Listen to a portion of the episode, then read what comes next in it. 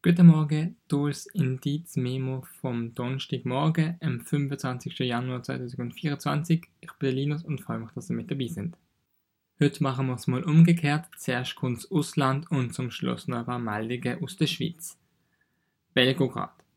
Am Mittwochnachmittag ist ein russisches Militärflugzeug in Belgorod abgestürzt. Laut russischen Angaben sind 65 ukrainische Kriegsgefangene und 9 Besatzungsmitglieder an Bord gesehen. Laut russischen Angaben hat es keine Überlebenden gegeben. Die Ukraine hat sich Stand Mittwoch oben noch nicht geäußert. Die Nachrichtenlage ist gestern oben unklar gewesen. Laut Russland sei das Flugzeug auf dem Weg zum geplanten Gefangenenaustausch gesehen. Das ukrainische Nachrichtenportal Ukrainska Pravda berichtet unter Berufung auf Militärquellen davon, dass das Flugzeug Raketen an die Front hat bringen sollen. Russische Politiker kritisieren die Regierung in Kiew stark. Sie hätten laut russischen Angaben genau vom Gefangenenaustausch gewusst. Die Ukraine hat Stand Mittwoch oben noch nicht Stellung dazu bezogen. Es ist von Seiten der Ukraine nur bestätigt worden, dass ein Gefangenenaustausch für Mittwoch geplant sei. Wie es mit der finanziellen und militärischen Unterstützung für die Ukraine weitergeht, hängt auch stark davon ab, wer in den USA im November als neuer Präsident gewählt wird. Der Ex-Präsident Donald Trump hat die wichtige Vorwahl in New Hampshire zur Präsidentschaftskandidatur von der Republikanischen Partei gewonnen.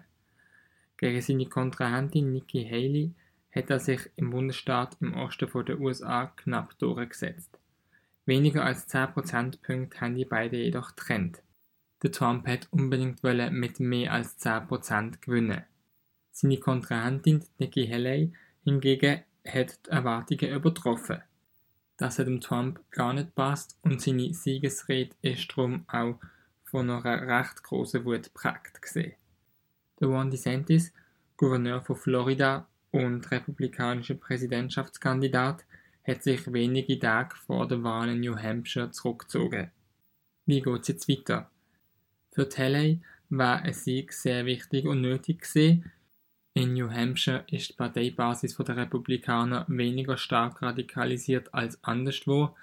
Das heißt, für Haley wäre es da wirklich wichtig, einen Sieg zu erringen, wenn sie ihre Chance auf eine Präsidentschaftskandidatur noch will erhalten. Genau aus diesem Grund hat sie sich in diesem Bundesstaat Chancen ausgerechnet. Andersrum ist das für den Trump natürlich ein großer Erfolg. Er erhält weiter Zustimmung trotz vier laufender Strafverfahren. Es wird also immer wahrscheinlicher, dass es eine erneute Auflage vom Duell Trump gegen Biden gibt. Argentinien. Gestern hat der Generalstreik gegen das Vorhaben vom neuen Präsidenten Javier Milei gestartet. Tausende Menschen haben sich vor dem Nationalkongress in Buenos Aires versammelt.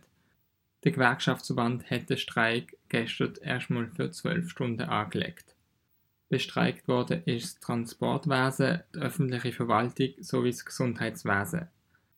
Der Protest richtet sich unter anderem gegen das Notstandsdekret von Millet, welches unter anderem Gesetz zur Regulierung vom Arbeits- und Immobiliensektor will aufheben. Ein Teil ist bereits vom Gericht rückgängig gemacht worden.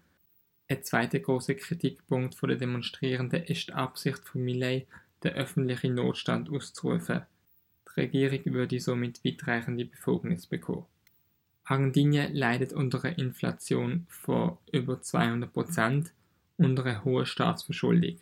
Die Partei von Milei hat im Parlament keine eigene Mehrheit und darum sind die ursprünglichen Gesetzestexte bereits stark überarbeitet worden, um der Opposition entgegenzukommen.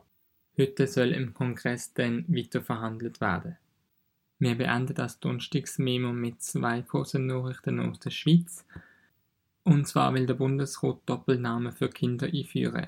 Er stellt sich damit hinter den Wunsch vom Parlament, weil es die Wiedereinführung von Doppelnamen für Eheleute fordert.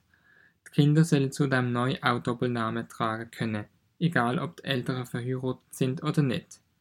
Heutzutage sind Doppelnamen nicht zulässig. Die Kinder haben bislang entweder den Familiennamen oder den Namen von ihrer Mutter oder ihrem Vater kam. Und die Stadt Fribourg führt bezahlte Urlaub für Menschen mit Menstruationsbeschwerden ein. Mitarbeitende mit Menstruationsbeschwerden sollen bis zu drei Tage Urlaub ohne Arztzeugnis können nehmen. Mit großer Mehrheit ist der Vorschlag angenommen worden. Das stellt eine Premiere in der Schweiz dar. Bis jetzt ist nur Zürich und Lausanne einem Pilotprojekt. So, damit sind wir fertig für heute. Ich wünsche euch einen schönen Tag und bis nächste Woche.